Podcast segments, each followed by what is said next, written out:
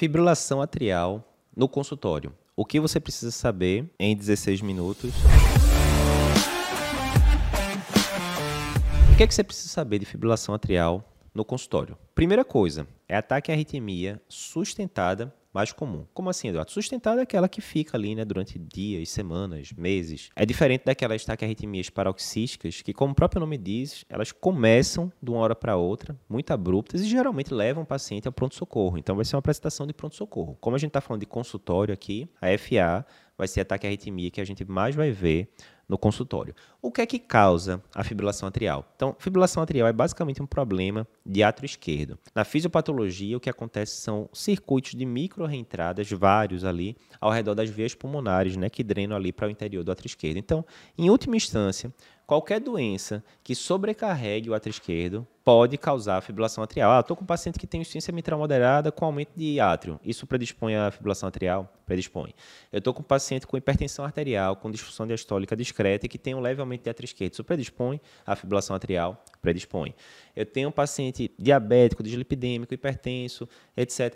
Isso predispõe à fibrilação atrial? Predispõe. Apneia do sono, hipertireoidismo, uma série de doenças. Uso de álcool, né, bem é bem frequente o paciente com FA reportar consumo de álcool, podendo inclusive evoluir com aquele é, Holiday Heart Syndrome. O paciente bebe muito durante o final de semana e aí na segunda-feira de manhã apresenta um episódio de FA aguda. Então, todo esse cortejo justifica o surgimento de fibrilação atrial.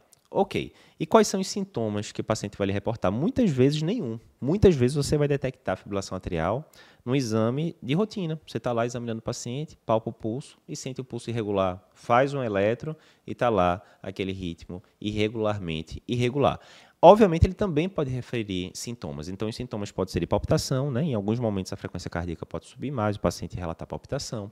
Ele pode ter dispneia, porque a partir do momento que acontece a fibrilação atrial, o que é que vai acontecer? O átrio esquerdo ele vai estar contraindo de 300 a 500 vezes, até 600, em alguns lugares dizem, por minuto. Ou seja, ele não contrai, na verdade, ele fica só fibrilando, né? ele fica só ali balançando rapidamente, mas sem gerar uma contração eficaz. E daí? E daí que cerca de 30% do esvaziamento do átrio esquerdo, ali no final da diástole, né, diástole ventricular, sístole atrial, acontece pela contração do átrio. Na hora que você perde essa contração do átrio, você tende a represar mais sangue ali no interior do átrio esquerdo, e isso, em última instância, pode gerar aumento de pressões em átrio esquerdo, aquela coisa toda, e o paciente referir dispneia. Pode acontecer também. O diagnóstico de FA, normalmente, é feito pelo eletro de 12 derivações. Porque normalmente, às vezes, você dá diagnóstico por Holter, né? Alguém pediu um Holter ali para um paciente, o eletro normal era sinusal tal, e aí o Holter flagra, mas normalmente é pelo eletro de 12 derivações. O que você vai ver, a gente tem várias aulas sobre o assunto, né? Na, no YouTube, no, no site, enfim, Cardio Papers. Mas você vai ver a ausência de ondas P e um ritmo irregularmente irregular. Vai ser sempre assim, Eduardo? Nem sempre. Por exemplo, você pode ter um FA com ritmo regular. Isso aí vai ver mais no pronto-socorro, quando você tem um FA associada a um bloqueio atrioventricular total. Você pode ter sim um FA com ritmo regular, mas via de regra vai ser um ritmo irregularmente irregular, frequentemente com frequência cardíaca acima de 100. Não é obrigatório, mas é bem frequente. Ok, diagnostiquei a FA do meu paciente. O que é que eu tenho que fazer agora?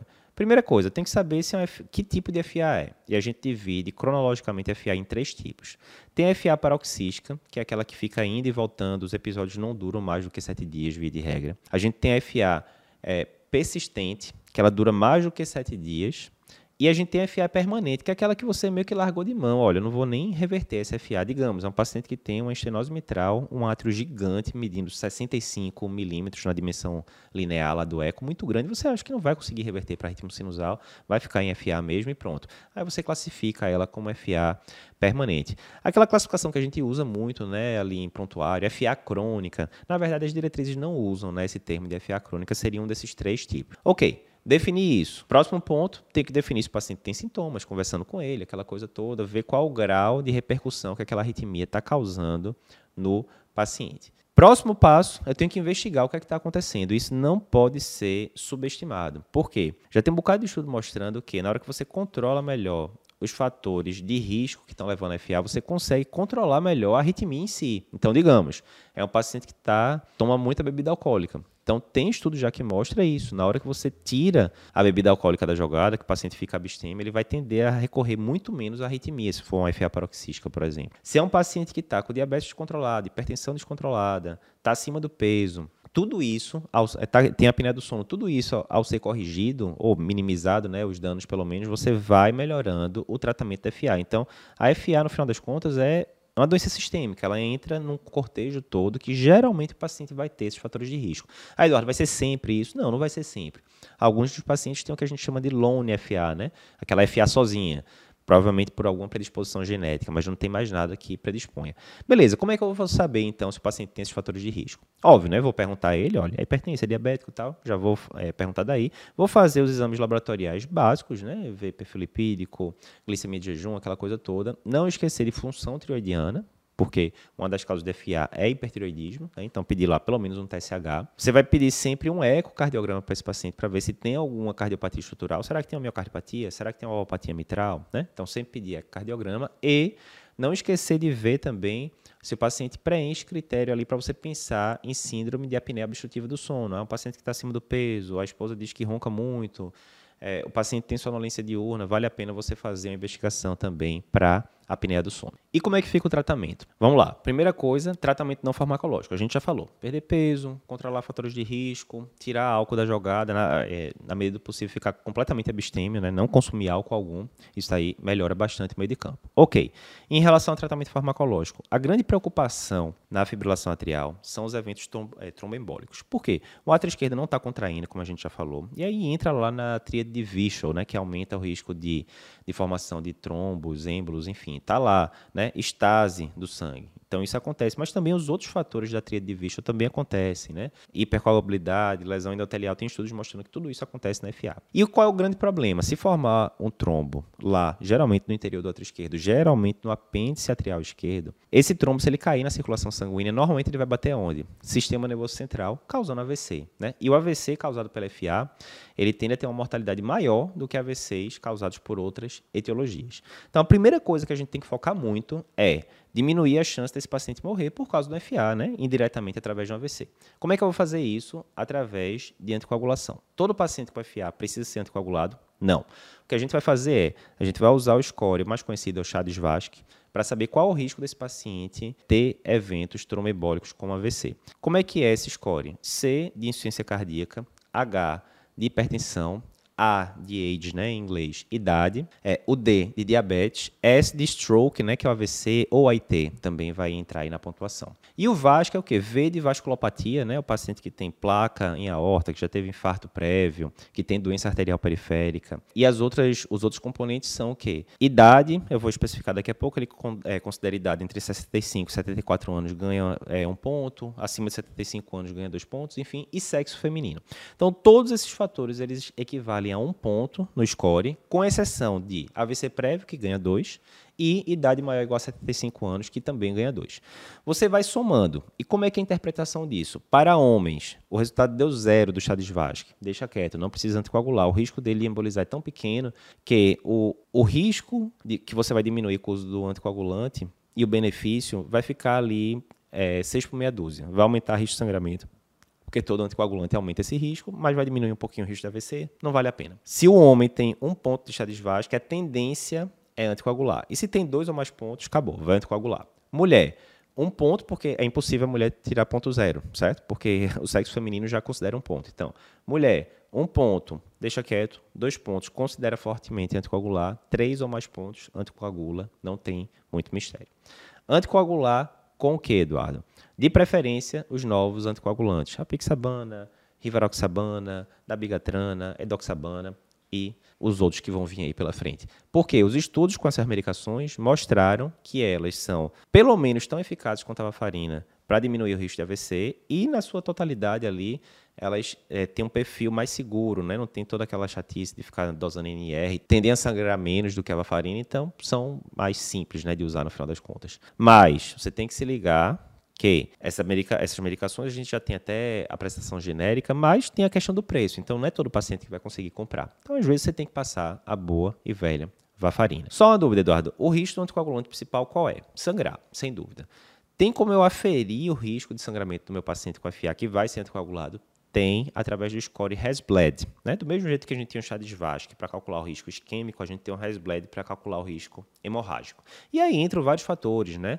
É, por exemplo, o H é hipertensão. Então, se o paciente tiver pressão sistólica acima de 160, ele ganha um ponto. E assim por diante. É, se o paciente consome álcool, se usa outras drogas que aumentam o risco de sangramento, como corticoide, anti-inflamatório e vários fatores, né? Disfunção renal, disfunção hepática. Eduardo, como é que é o, a interpretação do Hasbled? É, alguns lugares dizem maior ou igual a 3, outros dizem maior do que 3. Se passar disso, o paciente tem um risco aumentado de sangramento. Isso quer dizer que, se o score passar de 3, eu não vou anticoagular. Certo? Errado. Isso não é a contraindicação.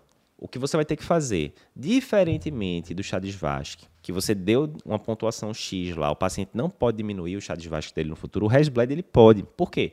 Ele pode estar usando, por exemplo, um anti-inflamatório, que ganha ponto. E aí você fala, ó, oh, agora que eu vou usar um anticoagulante, vamos ver se a gente tira esse anti-inflamatório do paciente. Tirou perdeu um ponto. Ele estava com uma pressão sistólica de 170, e aí acima de 160 ganha um ponto de hipertensão. Você foi lá, controlou ele melhor, baixou a pressão, agora está controladinha, 130 para 80. Perdeu aquele ponto também do Resbled. Ou seja, o Resbled do paciente ele pode diminuir. Então, se você pegou um paciente que tem indicação clara de anticoagular, mas tem um Resbled que está ali acima de 3, o que é que você tem que fazer? Primeiro, fazer ao máximo tudo que você puder para baixar esse Resbled, e é possível, como a gente falou agora. Segundo, você vai tentar muito a dosagem das medicações. Ah, um paciente muito idoso, será que eu tenho que corrigir aqui a dose do novo anticoagulante, por exemplo? Se ligar em interações medicamentosas e assim por diante. Mas não é uma contraindicação de forma alguma, muito menos absoluta, ao uso de anticoagulantes. Ok.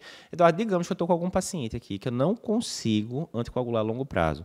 Já tentei o anticoagulante, ele faz uma hemorragiazinha digestiva ali, a gente vai, tratou a causa, mas aí usou de novo, daqui a seis meses ele sangra de novo. Ou seja, a longo prazo a gente tentou, tentou, mas não está rolando. Você pode considerar fazer a oclusão percutânea do apêndice atrial esquerdo. Isso é feito de forma percutânea, é, geralmente endovascular. Tem várias técnicas, mas geralmente endovascular. E você coloca lá um plugzinho dentro do apêndice atrial esquerdo e com isso você diminui a chance de formar um trombo lá. Qual o problema? Você vai ter que anticoagular esse paciente durante semanas depois. Né? Então, aquele paciente tem muita contraindicação anticoagulante, que não pode usar nem durante um tempo. É complicado você fazer esse fechamento percutâneo. É uma indicação 2B pelas diretrizes, indicação fraca. Ok, passando essa parte da anticoagulação, a gente tem que ver o resto agora, né?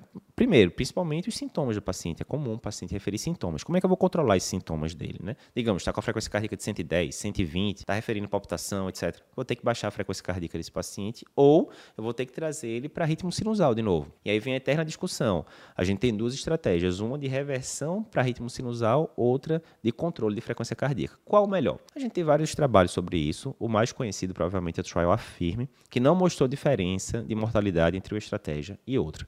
Trials mais recentes, publicados, sugerem sim algum benefício ali de você rever, tentar uma reversão de ritmo no começo do quadro. Então, o que, é que a maioria dos arritmologistas tenta fazer? Pacientes sintomáticos, etc., que estão referindo ali palpitação tal, o pessoal tenta pelo menos uma vez trazer para ritmo sinusal. Já se você pega, isso aí, inclusive Brown fala isso, você pega aquele pacientezinho idoso, 80 anos, 70 e muitos anos, não tem sintoma nenhum, foi encontrado ali um FA ao acaso ali, né, um incidentaloma no, no, no eletro de rotina. Então você poderia ser mais permissivo e só controlar a frequência ali com medicações. Se você for controlar a frequência, né, a gente tem várias opções de cronotrópicos negativos, beta-block, de tiazem, verapamil, digoxina, a gente tem várias opções. Se for trazer para ritmo sinusal, a gente tem basicamente três opções aqui no Brasil. Ou você pode chocar o paciente, né, cardiovertê-lo, com cardioversão elétrica, ou você pode fazer uma cardioversão química, que pode ser com propafenona ou amiodarona. A gente vai falar em maiores detalhes dessa parte quando eu for comentar o vídeo de tudo que você precisa saber sobre FA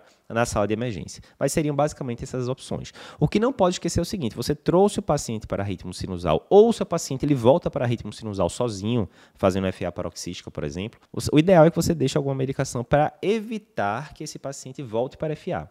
E aí a gente tem três opções, basicamente. Amiodarona, propafenona e sotalol. Como é que eu escolho entre essas? A mildarana não é a regra. Talvez você tenha visto isso muito na faculdade, na residência, porque nos hospitais universitários, primeiro, a gente não tem propafenona, por exemplo, é porque é a medicação mais cara, e segundo, a gente tem muito paciente com cardiopatia estrutural. O fato é que, na hora que você tem um paciente que tem condições de comprar propafenona e ele não tem uma cardiopatia, né, não tem disfunção de ventrículo esquerdo, não tem uma valvopatia, uma coisa mais relevante, a droga de escolha normalmente é propafenona. A mildarona fica para os pacientes que, por exemplo, têm uma valvopatia importante, tem uma estenose mitral importante, estenose aórtica importante, alguma coisa do tipo, ou tem fração de ejeção baixa, 35%, 30%, nesses casos não dá para usar a propafenona.